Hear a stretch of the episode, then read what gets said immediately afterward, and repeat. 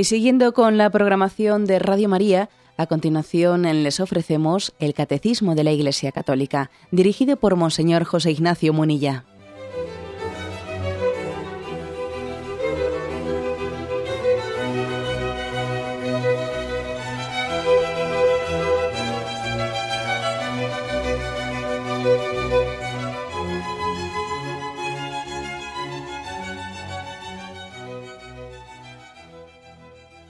Un cordial saludo a todos los oyentes de Radio María. Un día más, con la gracia del Señor, proseguimos el comentario del Catecismo de nuestra Madre la Iglesia. Habíamos quedado en el punto 2230. 2230 y 2231, con estos dos puntos concluimos el apartado Los deberes de los padres dentro del cuarto mandamiento de la ley de Dios, honra, honra a tu padre y a tu madre en el que nos encontramos. Dice este punto.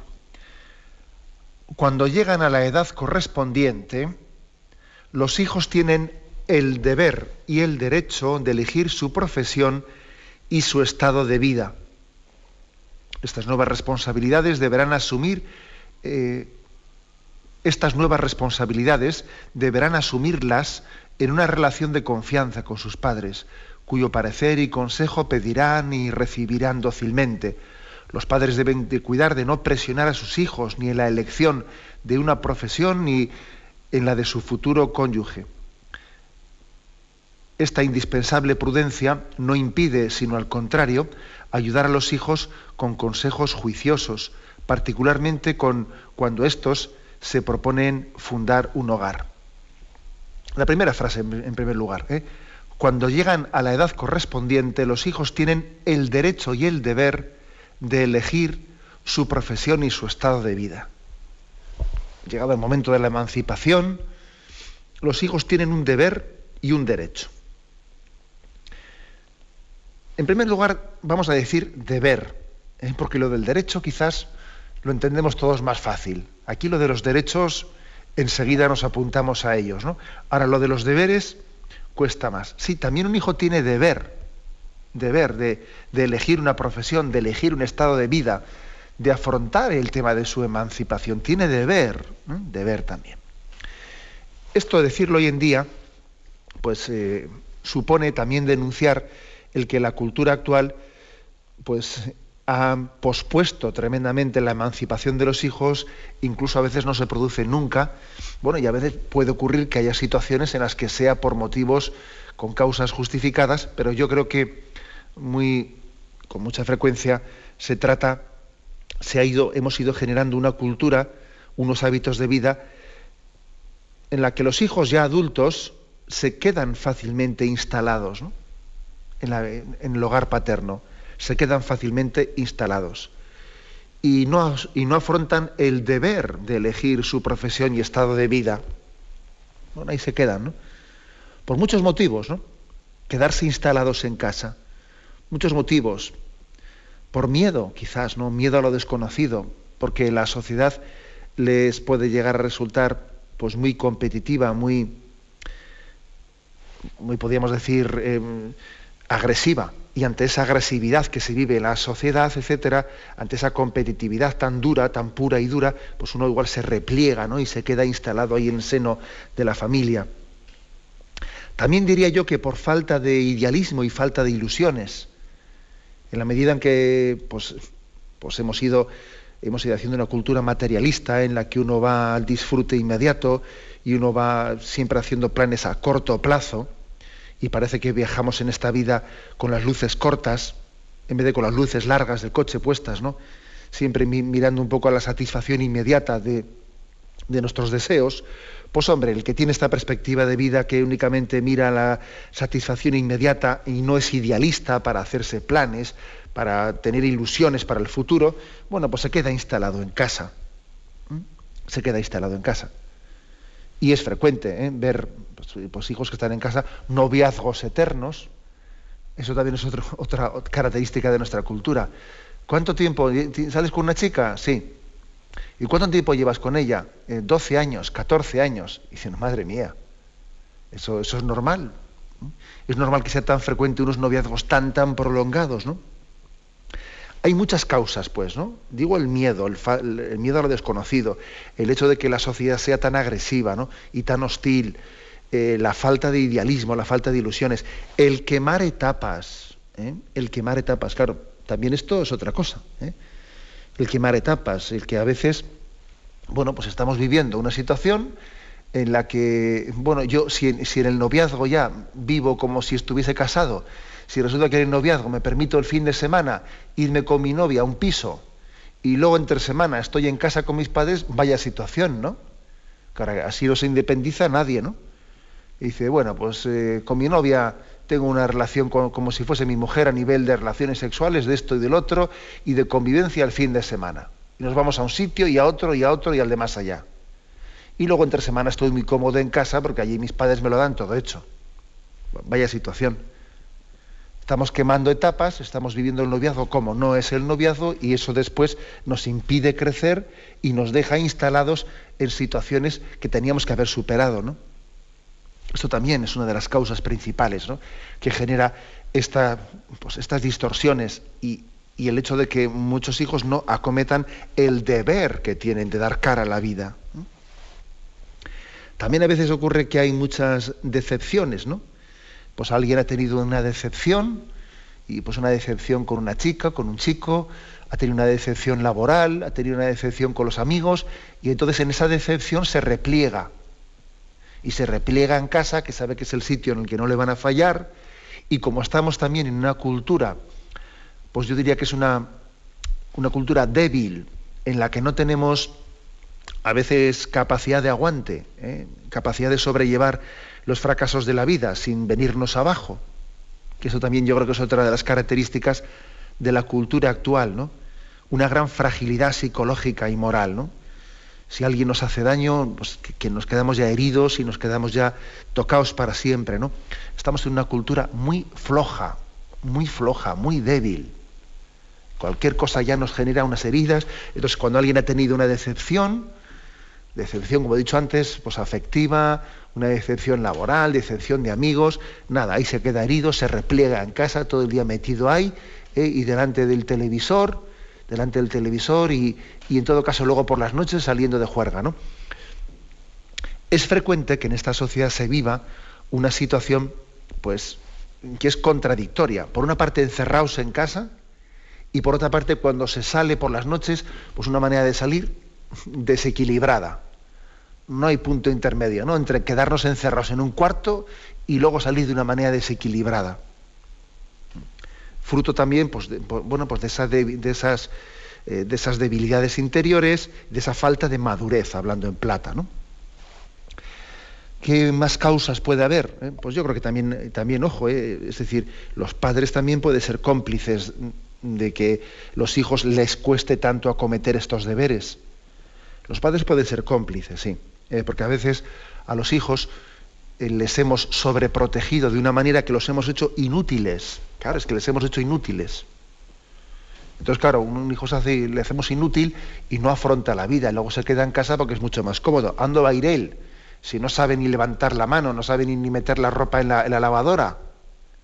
Entonces, claro, pues es que los hacemos inútiles y luego, y luego les dificultamos en gran manera el que acometan su deber, ¿eh? su deber de dar cara a la vida y de independizarse. Y aparte que también en esa, bueno, pues sí, nos quejamos de que, de que son inútiles, pero somos cómplices de que lo sean. Las dos cosas, ¿eh? porque a veces nos estamos quejando de que este, pues, no saben hacer nada, sí, pero luego tú sigues sobreprotegiendo de manera que sigues sin, sin hacer nada.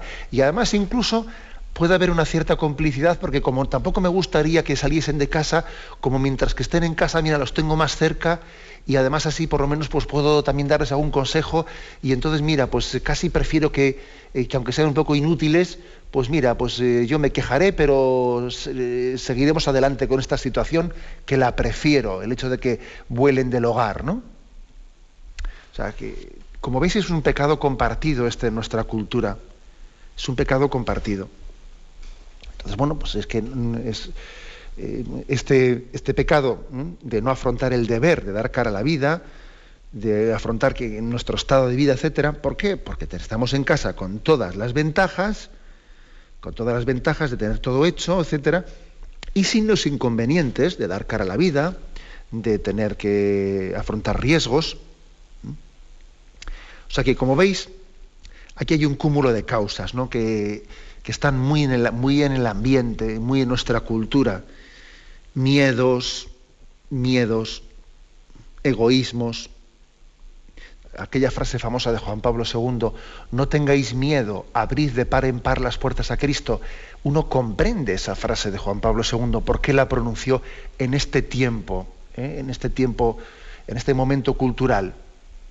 Juan Pablo II la pronunció porque era consciente de que el ser humano estaba a veces como replegado en sí mismo, ¿no? Por miedos, por decepciones, miedos, egoísmos, hábitos adquiridos. Resulta que uno, eh, pues en casa, se ha adquirido una serie de, hábitos de vida que es un raro, pero raro, raro, ¿no? Entonces, claro, pues en casa le aguantan las rarezas, incluso se las consienten, incluso igual hasta han sido un poco cómplices de ellas, ¿no?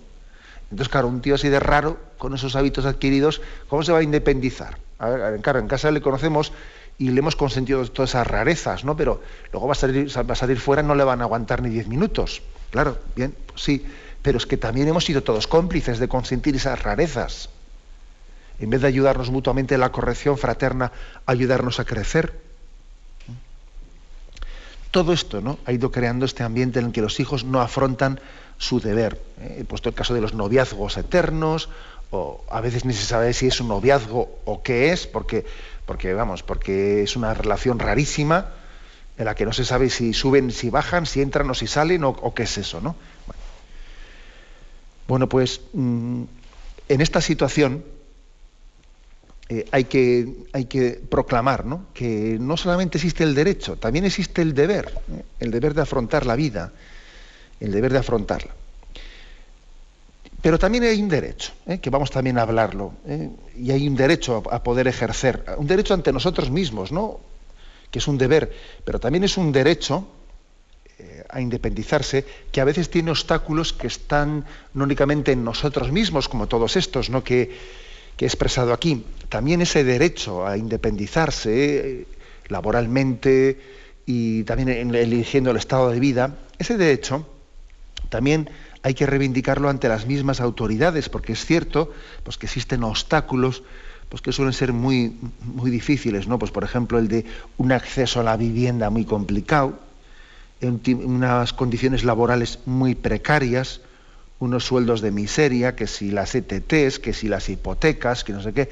Es verdad también que las condiciones sociales a veces es cierto que objetivamente hablando dificultan mucho esa, ese deber, el ejercicio del deber derecho de independizarse. ¿no? También, ojo, también los propios padres, no solo las autoridades, también los propios padres pueden ser un obstáculo para el ejercicio de ese derecho de elegir estado de vida, etc. Aquí los padres también mm, pueden, eh, pueden caer en, muchas tentaciones. Por ejemplo, en los celos. Los padres pueden tener celos indebidos de que su hijo vuele del hogar o de que su hijo tenga una novia eh, y, que tenga que tenga ese cariño, etcétera, puede, puede generar celos. Y hay que tener cuidado de ello, ¿no? Puede generar. ¿Por qué? Porque hay un sentido posesivo hoy en día muy grande. De la sobreprotección, de la que hemos hablado antes, es muy fácil caer pues, en, eh, un sentido posesivo eh, y luego tener celos del hijo y pretender poseerlo, ¿no? También existe a veces por parte de los padres miedo a la soledad. Claro, es que si se va el hijo nos deja solos. Entonces hay miedo a la soledad. También eso de no tengáis miedo, abrid las puertas a Jesucristo. Juan Pablo II se lo decía a los jóvenes y a los mayores, ojo, no tengáis miedo, abrid las puertas a Jesucristo. Bueno, pues como veis también, aquí los pecados son compartidos. También eh, una dificultad ¿no? de ejercer ese, ese derecho, de ver, pueden estar en los propios padres, ¿no? con un sentido posesivo que pueden impedirlo. ¿no? Bueno, también hay que decir otra cosa, no dentro de esta descripción del panorama que estoy haciendo, ¿eh? una descripción del panorama, así de las dificultades que existen ¿no? para ejercer deberes y derechos, ¿no? que a veces también nos independizamos, formamos una nueva familia pero no del todo. Hay ciertas formas de casarse que son en nuestra cultura verdaderamente curiosas. Curiosas, ¿no? Se casan, pero cada uno vive en un sitio distinto se casan sin, en ocasiones, ¿no? Pues porque resulta que laboralmente no sé qué, y uno vive aquí y otro vive allá. Y se encuentran el fin de semana en no sé qué sitio. Y entonces, o entre semana, están en la familia, están cada uno en su, con su familia comiendo y luego no sé qué. O sea, también estas cosas a veces, yo no digo que no pueda haber alguna circunstancia, ¿eh? alguna circunstancia puntual que eso lo justifique, pero en principio eh, estamos en una cultura tan desordenada que puede, mm, puede llevar también a veces a, a obstaculizar pues aquello, un consejo que es de sentido común, ¿no? Que el casado requiere casa, es decir, que el casado requiere su propia independencia, que a ver cómo nos casamos y luego seguimos viviendo. Claro, es que resulta que cuando éramos novios vivíamos como casados y ahora que somos casados vivimos como si estuviésemos en casa de los padres, pero es que las cosas las hacemos mal. Cuando éramos novios estábamos conviviendo indebidamente fines de semana y antes de casarnos y actuábamos indebidamente cuando éramos novios. Y ahora que somos casados estamos actuando como si estuviésemos solteros, estando uno aquí y otro allá. Y todo esto, ¿eh? toda esta especie de desorden cultural dificulta. ¿eh? Y yo creo que tenemos que tener un sentido crítico. ¿eh? Sentido crítico porque hay ciertas cuestiones que son muy determinantes para la salud de la familia, para la salud de la relación del matrimonio, para la salud del noviazgo, para la salud de las relaciones paternofiliales. Hay cuestiones que son muy determinantes y que difícilmente, difícilmente, pues vamos a, caer en ellas sin que, sin que nos pase una factura muy grande ¿no? en nuestra madurez personal. Tenemos un momento de reflexión y continuamos enseguida.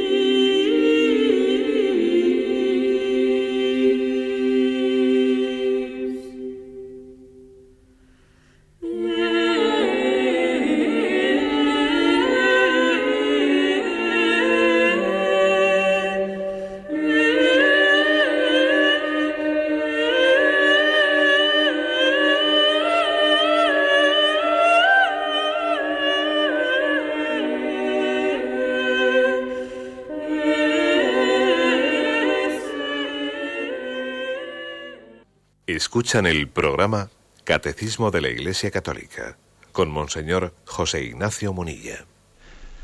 Estamos explicando el punto 2230 del Catecismo. En él decíamos en la intervención anterior cómo los hijos llegados a la edad correspondiente tienen el derecho y el deber de elegir su profesión y su estado de vida. Dice, estas nuevas responsabilidades deberán asumirlas en una relación de confianza con sus padres, cuyo parecer y consejo pedirán y recibirán dócilmente. Los padres deben cuidar de no presionar a sus hijos ni la elección de su profesión ni la de su futuro cónyuge. Este, esta indispensable prudencia no impide, sino al contrario, ayudar a los hijos con consejos juiciosos, particularmente cuando estos se proponen fundar un hogar. Como veis, pues, un tema delicado el que se habla aquí. ¿eh? ¿Qué tipo de consejos eh, recibe un hijo de, unos padres pues, a la hora de independizarse, a la hora de elegir esposa, a la hora de ver de qué profesión va a vivir en la vida. ¿eh? Un tema delicado. Pero como veis, dice que son responsabilidades que los hijos tienen que asumir en relación de confianza con sus padres. También pidiendo parecer y consejo. Lo cual quiere decir que, aquí se pueden pecar de dos cosas. Se puede pecar, bien sea de que un hijo mm, rechaza ¿no? pues el consejo y la experiencia de sus padres, o, se deja teledirigir por ellos. Y no, ni una cosa ni otra. ¿no? Hay que buscar un, un equilibrio en el que alguien tenga capacidad de recibir consejo, luego decidiendo maduramente él. Por eso digo que es delicado. Lo lógico, lo maduro, lo maduro es dejarse aconsejar. ¿Por qué? Pues porque la familia nos quieren y desean nuestro bien. ¿Por qué? Porque nos conocen en profundidad. Entonces, cuando a una persona se le conoce en profundidad, se le puede aconsejar bien. ¿Por qué también? Porque a veces eh, el enamoramiento puede cegar. Entonces, alguien que está enamorado, bien, eh, pues enamoramiento puede ser un signo de Dios o puede ser un atontamiento que tiene una persona y puede ser conveniente que alguien desde fuera le diga algo. Le diga, oye, ¿tú te has fijado en esto y en esto? Entonces, recibir, estar abierto a recibir el consejo, incluso pedirlo, es bueno. Es bueno, es un signo de, de que uno busca, busca la verdad. Busca la verdad. Tiene que ser una decisión personal y madura, después de haberse dejado aconsejar. Luego decides tú, pero decides personal y maduramente. No vaya a ser que estés rechazando, ¿no? A mí que no me presionen en casa, sí, pero te presionan fuera. ¿eh? Decisión personal y madura. No presionada, no, no llevada, ¿no? Sea, decir, ni por presión ni por reacción. Esto creo que es importante, ¿eh? Ni por presión ni por reacción, porque a veces tan malo es que alguien eh, tome determinaciones en su vida presionado por sus padres y sin haberlo decidido él maduramente, tan malo es eso que tome una determinación por reacción a sus padres. Y si me dicen A, pues yo B. Y si me dicen B, pues yo A. Pues tan malo es lo primero como lo segundo. ¿eh? Hay algunos que son así, pues un poco de, espíritu rebelde y que igual arrastran unos piques en casa. Y entonces, bueno, pues tienen el espíritu contreras, un espíritu contreras, ¿no? De contradicción. Son aquellos que, eh, permitidme el chiste, ¿no? que, llegan, a un, llegan a una cuadrilla, están hablando y, va el Contreras de turno y dice, ¿de qué se habla que me opongo? ¿eh? Entonces dice, ¿de qué se habla que me opongo? Antes de saber lo que se esté hablando, yo estoy en contra. ¿no? Bueno, pues ni por presión ni por reacción. No, las cosas hay que hacerlas buscando limpiamente el bien y la verdad. Por eso es importante pedir y buscar luz y pedir el don de discernimiento al Espíritu Santo, el don de consejo. ¿Sí? Es muy importante pedirlo. Los creyentes tenemos que hacer esa petición para discernir conforme a la voluntad de Dios. Dejarse aconsejar, pero luego decidir uno personal y, maduramente, ¿no? Como podéis ver, pues es un tema delicado. Tan delicado que aquí hay una referencia a, un punto del catecismo, el 1625, en el que se dice que para que el matrimonio sea válido, válido, hace falta que sea libre y que no esté, no se obre por coacción, porque si alguien llegase a casarse, pues por coacción, y no da ese paso libremente, porque sus padres le han presionado más de lo razonable, o sea, bueno, no presionarnos no es correcto nunca, ¿no? pero si le han dado un consejo que no es, va mucho más allá de lo razonable y han entrado las presiones, etcétera, ese matrimonio puede ser nulo. ¿O no? Es que si ha sido así, seguro que es nulo, ¿no? Entonces, bueno, pues por eso es, eh, es, delicado, es decir, recibir el consejo, pero al mismo tiempo recibir, o sea, ser uno el que toma las, las decisiones. Los padres, pues evidentemente hay que darles un consejo, ¿no? ¿Qué consejo dar a los, perdón, qué consejo dar a los padres? Pues hombre, pues unos padres en el fondo, en, en un momento así, en el que su hijo pues tiene ya que emprender el, vuelo de, casa, en el fondo, pues yo creo que el consejo que hay que darles es que se metan más o menos, intervengan más o menos, aconsejen más o menos, pues en la medida, por una parte, de la necesidad que vean de ese consejo. Si lo ven más necesario, darlo menos necesario, ¿no? Y también en la medida de la receptividad. Claro, si uno ve que, el consejo que va a dar a un hijo en ese momento en que él se independiza va a ser mal interpretado y me están entendiendo que, para empezar, no va a ser efectivo porque me lo están rechazando ya de entrada y no hay una receptividad a ese consejo, pues hombre, pues igual es un momento de callarse también, en ese caso. Porque si, quemo, si quemo cartuchos, si quemo las naves, si provoco un mal ambiente, un mal ambiente, después eso no me va a ayudar nada para poder acompañar a mi hijo o poder ayudarle el día de mañana. O sea que aquí también hay un juicio de prudencia en el que unos padres deben de aconsejar más o menos a los hijos, primero en, en virtud de la necesidad que vean, ¿no? pero también del cálculo de efectividad y de receptividad que van a tener.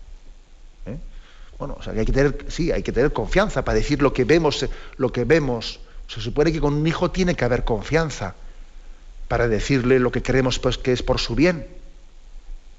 Pero también hay que hacer un cálculo de prudencia un cálculo de prudencia, pues cuando uno le ve ya con las cosas muy hechas, muy determinadas, que igual ya el consejo llega tarde, que las cosas ya en el fondo las tiene totalmente decididas, no lo sé, ¿no? Eh, aquí hay un cálculo de prudencia que cada uno tiene que hacerlo pidiendo el don del Espíritu Santo. Eh, compatibilizando, integrando qué necesidad hay de dar el consejo y al mismo tiempo qué oportunidad, ¿eh? necesidad y oportunidad. Bueno, y aquí también el, eh, yo me estoy refiriendo más en esta disertación que estoy haciendo al hecho de elegir el estado de vida, ¿no? Pero aquí dice elegir profesión y estado de vida. Entonces también con el tema de la profesión, pues también una palabra hay que decir. Quizás yo creo que suele ser más conflictivo el tema del estado de vida, de con qué persona se casa, eh, qué es lo que hace. También, ojo, a veces suele haber conflictos porque alguien, porque en, una familia no se acepta el estado de vida, de vida consagrada de un hijo, ¿eh? que resulta que dice una hija que se va a un monasterio, a un monasterio de clausura, y hoy en día en más de una familia se monta el lío. Pero bueno, esto es un tema aparte y ahora no voy a hablar de ello. Pero ojo también, aquí estamos hablando de ese conflicto casi siempre entre, un nuevo matrimonio y ver cómo se aconseja y cómo se acepta y cómo se inicia una, pues una emancipación. Pero también suele ser conflictivo a veces la no aceptación de la llamada de Dios a la vida consagrada. Pero bueno, dejo eso a un lado. ¿eh? Ahora hablo un poco del tema, dice aquí, deber y derecho a elegir profesión y estado de vida. Bueno, somos conscientes que a veces dentro de la familia se suele entregar un testigo de una profesión. ¿eh? Una profesión que pasa de padres a hijos. Bueno, y eso es bonito, es hermoso. Bueno, tan hermoso como que los mismos evangelios San José le transmitió a Jesucristo pues esa profesión de carpintero o de artesano, ¿no? De hecho, en los evangelios, eh, en los evangelios sinópticos hay dos, dos pasajes, en uno en el que se dice Jesús, el hijo del carpintero, y en otro se dice Jesús el carpintero. O sea que, bueno, si, eh, si en un momento del Evangelio se dice José, perdón, Jesús, el hijo del carpintero, y en otro se dice Jesús el carpintero, quiere decir que es bastante evidente que le había transmitido la profesión de padre a hijo, como en aquel tiempo era muy frecuente. ¿no? También hoy en día ocurre que un padre tiene un negocio y ese negocio pues parece eh, pues, una situación muy propicia para ser transmitido a un hijo. eso es bonito, es hermoso porque también da una imagen del trabajo muy amable, muy integrada en la vida, frente a esta imagen tan despersonalizada que tenemos, ¿no? Imagen despersonalizada en la que uno, yo qué sé, va a una empresa y se apunta a lo que sea. Muchas veces sin amor a lo que hace, ¿no? Y lo mismo trabaja pues en la construcción que trabaja en, una cadena, en una fábrica, que trabaja como, eh, como vigilante jurado. Es decir, pues sí, en, donde le cojan, ¿no? Por desgracia, muchas veces los trabajos son así, en lo que me cojan. O sea, el, caso es eh, sacar, sacar el sustento de la vida, ¿no? Bien, frente a esta imagen un poco despersonalizada, pues este tipo de trabajos familiares pues se suelen, eh, se suelen vivir a veces con mucha vocación, porque la familia siempre lo ha vivido así, un trabajo artesanal, o, no artesanal, ¿no? porque puede ser un, médico que traspasa la vocación a su, hijo, o un militar que también su hijo es militar, o un abogado que traspasa su despacho, lo traspasa a su, hijo, o un arquitecto. O sea, puede ser muy hermoso y muy bonito, pero ojo, ojo también, también puede tener su riesgo. ¿eh? Cuando resulta que esa transmisión parece que, por una parte, pues puede ser eh, casi obligatoria casi obligatoria, porque si, si nuestro hijo no sigue el trabajo de aquí de la familia, pues nos vamos a sentir muy decepcionados con él. ¿Quién se va a ocupar ¿no? del negocio familiar si tú no sigues con él? Y entonces a veces puede existir una especie de decepción porque nuestro hijo no ha hecho lo que nosotros esperábamos que, que debiera hacer. Luego también en la elección de la profesión puede haber un consejo, un consejo pero no debe de, no, debe de ser teledirigido por los padres. No debe ser teledirigido. Ojo, y también uno pues puede ver un don de Dios, una ocasión de Dios en la de recibir ese, ese trabajo, pero también se puede agarrar a lo cómodo, se puede agarrar a lo cómodo en vez de seguir otra vocación distinta que Dios le daba. Porque puede ser ¿eh?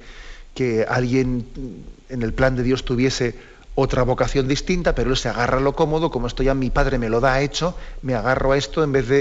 Eh, o sea que hay que, sí, puede ser algo bueno esa transmisión de la profesión dentro de la familia, pero tiene sus riesgos. Eh, ¿Cuál es la conclusión? Pues que hay que discernir. ¿eh? Al final la conclusión siempre es la misma. Hay que discernir, puestos en presencia de Dios, qué, es lo que Dios quiere para nosotros. ¿no? Tenemos un momento de reflexión y continuamos enseguida.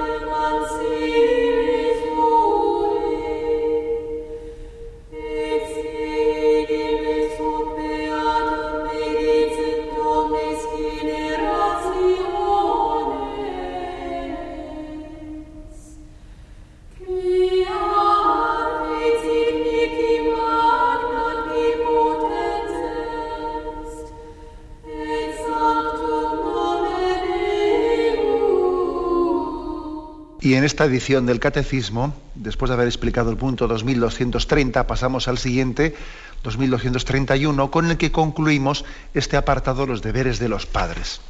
Este punto dice, el último, hay quienes no se casan para poder cuidar a sus padres o sus hermanos y hermanas, para dedicarse más exclusivamente a una profesión o por otros motivos dignos estas personas pueden contribuir grandemente al bien de la familia humana. Es decir, que una cosa que con frecuencia, eh, con frecuencia suele surgir en las preguntas que realizan los oyentes. Bueno, y yo que me he quedado sin casarme, eh, bueno, yo qué, qué vocación tengo, ¿no? Porque parece que la vocación está un poco también dada en los propios sacramentos de pues, la vida sacerdotal o la vida religiosa o la vida matrimonial y yo que no me he casado, yo que estoy en un terreno en un terreno de nadie en el que no tengo vocación para nada. Bueno, y, me habéis escuchado más de una ocasión que por supuesto que también existe una vocación, eh, pues una vocación de Dios en muchas situaciones de soltería. Por supuesto que existe. Eh, porque también hay llamadas personales y la, la, historia personal de nuestra vida forma parte también de una, de una historia de amor por parte del Señor para cada uno de nosotros, en la aceptación de muchas situaciones que nosotros no hemos buscado, ¿eh? pues vamos discerniendo también lo que Dios quiere de nosotros.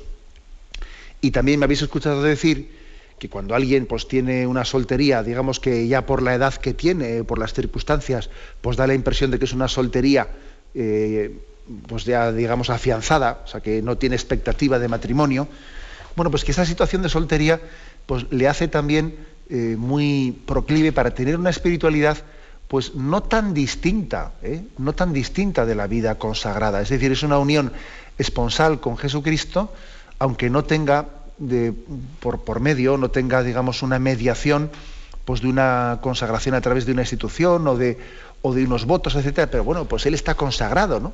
Está consagrado directamente por el bautismo al Señor y está enteramente dedicado ese cristiano en cuerpo y alma, buscando la santidad, enteramente entregado al servicio del Señor pues en, los, en, sus, quehaceres de vida, ¿no? O sea, no es tan distinta, ¿no? Esa situación.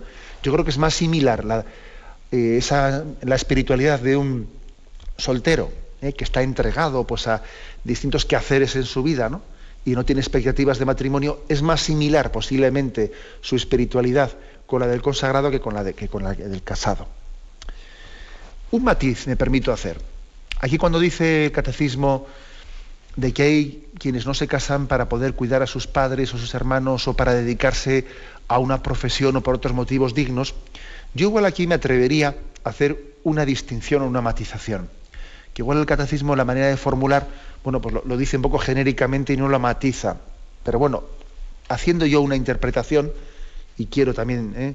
decir así, o sea, que, no estoy ahora mismo comentando algo que explícitamente diga el catecismo, pero que a mí me parece que sí se puede entender bien, yo distinguiría lo que es algo loable, loable que es el no casarse, no haberse llegado a casar como consecuencia consecuencia de que el hecho de que él se haya entregado al cuidado de sus padres, a una profesión muy vocacionada, a una labor muy, pues, mm, muy, muy importante al servicio del prójimo y de la humanidad, como consecuencia de eso, pues no ha llegado a casarse, en el sentido de que eh, el haberse entregado tanto ¿no? a, ese servicio, pues le ha impedido el, el, haber podido tener la vida de sociedad o la vida de relación para haber encontrado una esposa, etcétera, etcétera, ¿no? Bueno, por otra parte, no, estamos seguros de cómo hubiese sido su vida en el caso de que las circunstancias hubiesen sido distintas. Hubiese encontrado novia, hubiese encontrado esposa en el caso de que no hubiese tenido que entregarse tanto a esa profesión o a esa labor apostólica o a ese cuidado de los padres en esa otra en ese otro escenario hipotético hubiese encontrado, pues no lo sabemos seguro, igual hubiese sido más probable, ¿no?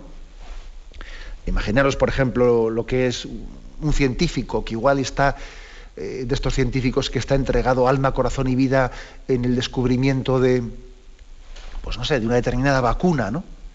Y, lo vive de una manera tan vocacionada que la absorbe tanto, ¿no? absorbe tanto que llega, vive con tal pasión esa, esa vocación suya en favor del bien, del bien de la humanidad, ¿no?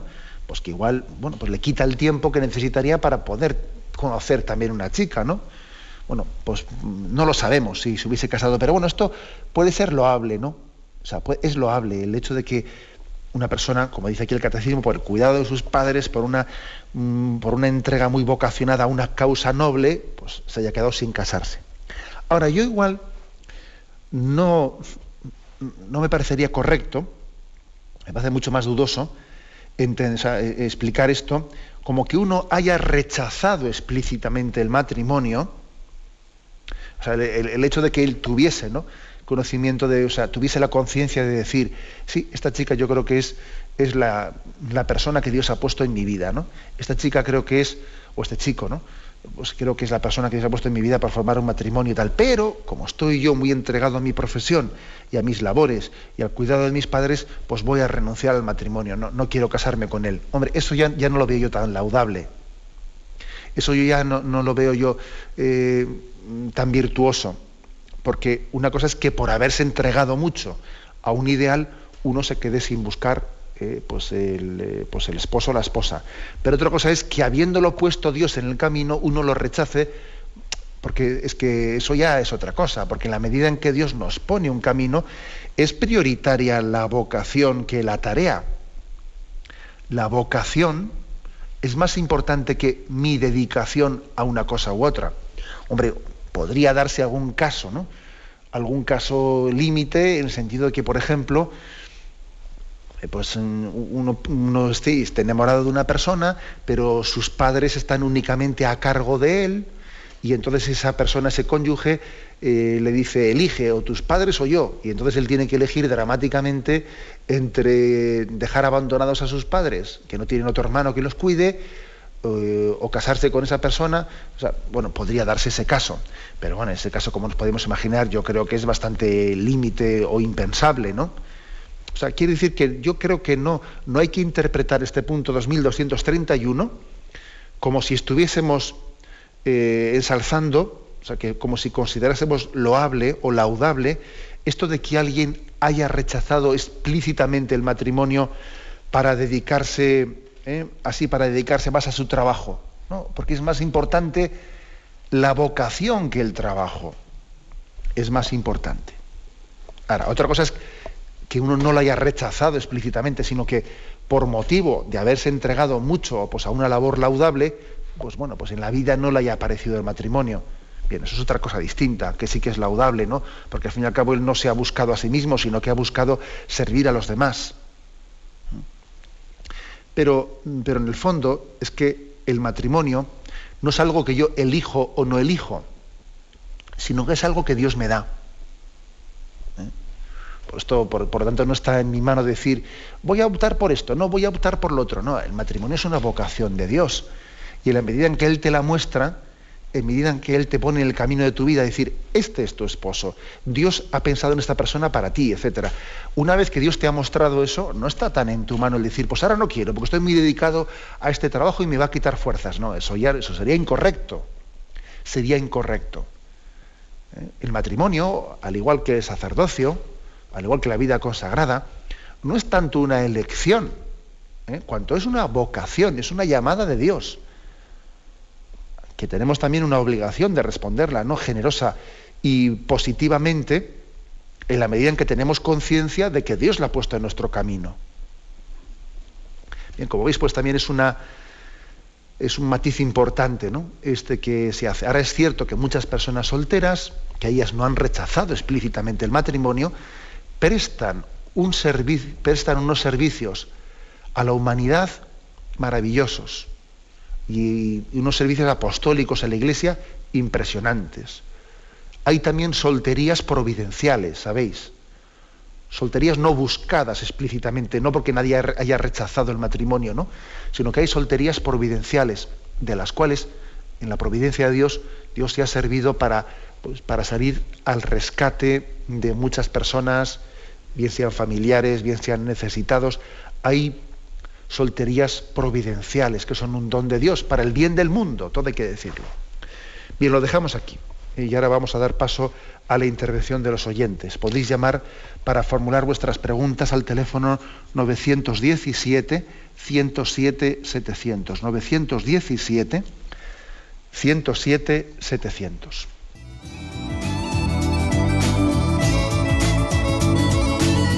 ¿Le gustaría tener sus programas favoritos de Radio María en CD o DVD? Ahora es posible.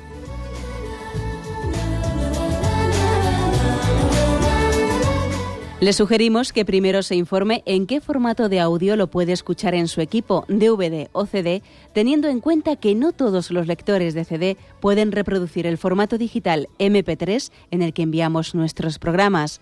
Y luego, si quiere en su casa esos programas que tanto le gustan, solo tiene que escribir una carta a Radio María, Paseo Lanceros 2, primera planta 28024, Madrid, indicando si lo quiere en CD o DVD y cuántos programas.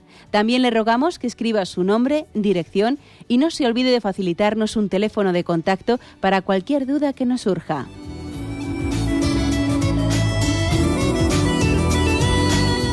Radio María, más cerca de usted.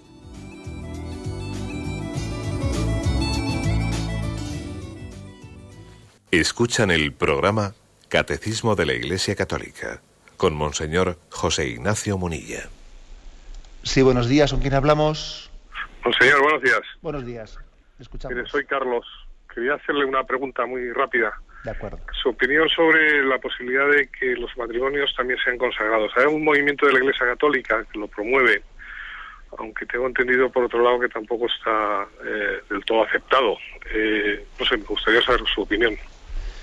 Pues bien, de acuerdo. La verdad es que existen hoy en día fórmulas de vida consagrada muy, muy novedosas y yo creo que la propia Iglesia, pues según el Espíritu Santo va suscitando cosas, pues la propia Iglesia es la que va eh, dándoles forma. ¿eh? hay muchas cosas que en las que va el espíritu por delante del reconocimiento de la forma canónica que la Iglesia le da. Está claro que cuando decimos que hay algunos matrimonios, algunos movimientos matrimoniales que, también dan origen a familias consagradas, está claro que la palabra consagrada en esos casos es una palabra, eh, bueno, sinónima, o sea, o mejor dicho, analógica, o sea, que no es consagrado en el mismo sentido que decimos consagrado a alguien pues que tiene consagrado, consagrada pues, su virginidad y su pobreza y su obediencia. ¿eh? O sea, es de una manera mm, metafórica o analógica o como queramos llamarlo. ¿eh? Entonces, bueno, pues eso hay que comenzar diciéndolo por ahí. No es el mismo sentido de consagración el que se tiene en un instituto eh, secular o en una orden religiosa que el que una familia que está casada. Es un tipo de consagración a otro nivel es una consagración a vivir el matrimonio en intensidad, añadiendo también otras finalidades pues, de un servicio y, que nacen de un servicio y de una espiritualidad concreta. Luego, mm, la Iglesia sí aprueba estas formas, aprueba estas formas, pero también, lógicamente, da la explicación de que no entendemos en estos casos la palabra consagración pues, en el mismo sentido que se entiende pues, eh, ligado a los tres votos o las tres promesas pues, de pobreza, castidad y obediencia, pues, en, esos compromisos de virginidad, de pobreza y de obediencia que es en la vida religiosa o en la vida consagrada. Adelante, vamos a pasar a un siguiente oyente. Buenos días.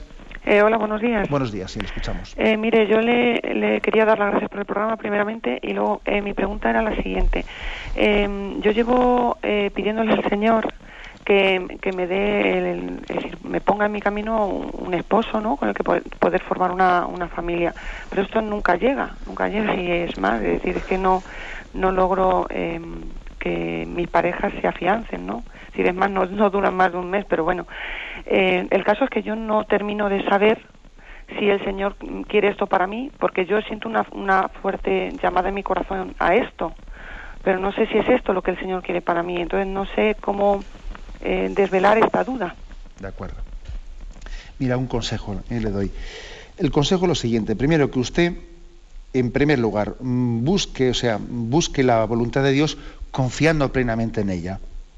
¿Mm? O sea, es decir, que su felicidad va a ser la voluntad de Dios. Usted no viva con angustia, ¿Mm? con angustia el hecho de que pues, no haya encontrado esposo, o el hecho de que hayan fracasado pues, algunos noviazgos esos cortos de un mes, que usted ha visto enseguida que esto no va y lo cortamos. O sea, usted no viva con angustia eso. Porque si en el caso hipotético de que el Señor no quisiese para usted eh, pues el matrimonio. Si tuviese otros planes distintos para usted, usted va a ser plenamente feliz por los otros caminos. O sea, haga ese acto de fe. ¿eh? Confíe plenamente en el Señor por este otro camino. ¿eh? Digo esto porque ese punto de partida cambia mucho el espíritu con el que uno vive esto, pues esa especie de, de, discernimiento ante el matrimonio, cambia mucho el espíritu con el que lo vive. Si parte de esa confianza de partida de que si el Señor no quiere para mí el matrimonio, tendré otros caminos de felicidad que confío plenamente en ellos, eso hace que uno no vaya con angustia, que uno no vaya con una especie de sentido de, ay, es que a ver si meto la pata otra vez, porque a ver si la, no... No, claro, se discierne, se disciernen las cosas mucho mejor que cuando uno va con una especie de sentido de angustia, que parece que al final se acaba, ¿eh? se acaba juntando con quien no debiera haberse juntado, porque resulta que si no ya ha metido la pata ya cuatro o cinco veces, no, pues no. ¿eh? Primero, primero, ese acto de confianza. Y segundo, el segundo consejo que le doy es que a la hora de discernir la voluntad de Dios, también pues por sus frutos los conoceréis, ¿no? Es decir, que a, veces se discierne no en la teoría, sino en la práctica, se discierne diciendo, vamos a ver, si el Señor también me da una persona que, sea el esposo, ¿no? O que sea el, futuro padre de, de, unos hijos, etcétera, pues es que también en la práctica se tiene que dar un grado de compatibilidad mínimo, ¿no? Y entonces uno dice, vamos a ver, pero si es que objetivamente hablando, veo que en este caso y en el otro y el otro no, no hay, o sea, que, no, no, existe las bases mínimas para, para formar un, pues una pareja una pareja estable, con lo cual en la práctica discierne uno, ¿eh? no en la teoría. que Dios, sí, en la teoría, pero la teoría uno tiene que estar abierto a lo que Dios quiera, pero luego en el fondo discierne lo que Dios quiera en los casos concretos. Veo y digo, no, aquí no hay una base última, aquí hay una base mínima. Pero insisto en lo primero que he dicho, para discernir bien hay que ir sin angustias, hay que ir con confianzas, sin una especie de presión última, ¿no? Sino sea lo que Dios quiera, ¿no? Y de esa manera discerniré bien. No, no presionado porque tengo que, como sea, buscar un matrimonio, ¿no? Adelante, damos paso a una siguiente llamada. Buenos días. Buenos días. Buenos días. Que, bueno, yo quería preguntar una cosa. Yo me he dedicado siempre a cuidar a, la familia, a, a, mi, a, mi, a mi madre sobre todo, yo enferma, a mi tía, a mi abuela. Pero yo siempre me he preguntado que en esta humilde vida no social, pues entonces yo llegaría, podría a llegar a ser santa, a ser a, la santidad. Y eso siempre me, ha, inquietado a mí. De acuerdo, le, agradecemos su llamada.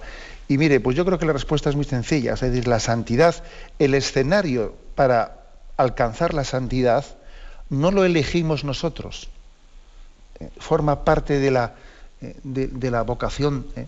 Todos tenemos todos tenemos la vocación a la santidad, todos, por el bautismo. Ahora, ¿de qué manera concreto? ¿De qué manera concreta? Eh, Dios quiere que, alcancemos esa santidad. ¿En qué escenario concreto? Esa, lo que podríamos llamar la vocación dentro de la vocación. O sea, tenemos, tenemos vocación a la santidad. Ahora, la vocación dentro de la vocación. ¿Por qué camino concreto? ¿De qué forma concreta? Bueno, pues es que eso es secundario.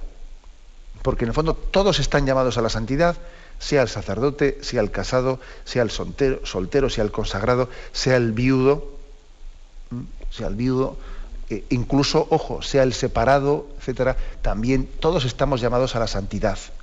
¿eh? Luego, fíjese usted, no piense por el hecho de que usted se haya quedado soltera y vea que la mayoría de las explicaciones que demos en este programa estén referidas pues al matrimonio y tal y cual, dice, bueno, parece que el catecismo no es para mí. No, no, sí es para usted, ¿eh? es para todo el mundo. Aquí la llamada a la santidad eh, se prodiga para todo el mundo. Lo que pasa es que evidentemente que estamos hablando del cuarto mandamiento, y el cuarto mandamiento, honra a tu padre y a tu madre, pues, se, pues está eh, casi específicamente dirigido a las familias y a los casados al matrimonio, ¿no? Y entonces usted puede decir, es que todo lo que se explica aquí parece que no va para mí. Claro que va para usted, porque también usted ha tenido padre y madre, ¿no? Pero la llamada a la santidad, en el fondo ser santo, es vivir en intensidad de amor el lugar en el que Dios nos ha plantado. Es así de claro. ¿eh? O sea, la santidad es vivir en intensidad de amor esa situación, vocación y estado de vida en la que Dios nos ha puesto, aceptándola, abrazándola plenamente, no soñando en otra distinta, ¿eh? porque esto es muy típico, ¿eh? esto es muy típico una de las cosas que más nos impiden ser santos es que estamos en una situación de vida, en un estado de vida, y soñamos en el otro. Estamos en el otro y soñamos en el anterior. ¿eh? Estamos con los pies en un sitio y con el corazón en otro. Es evidente que la santidad tiene un presupuesto, ¿no? Y es aceptar como un don de Dios la historia de mi vida. No, no avergonzarme de ella, no renegar de ella aceptar como una historia de, amor, pues por mi, estado de vida, ¿no? La, historia de mi vida. Y a partir de ahí, ¿no? En intensidad de amor, vivirla y crecer. Eh, es, esa es la santidad. Con lo cual usted está pues en una situación para ser santa, pues como estoy yo, como está un casado y como está todo el mundo, ¿no? En eso, en nuestra vocación es común.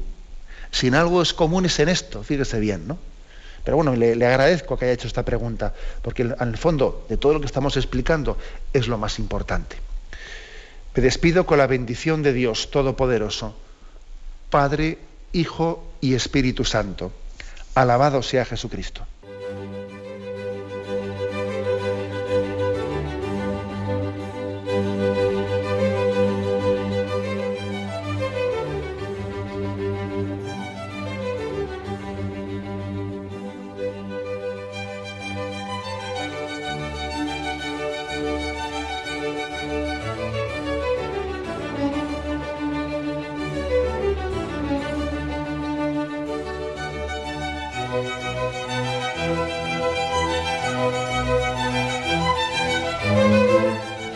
Han podido escuchar en Radio María el Catecismo de la Iglesia Católica, dirigido por Monseñor José Ignacio Munilla.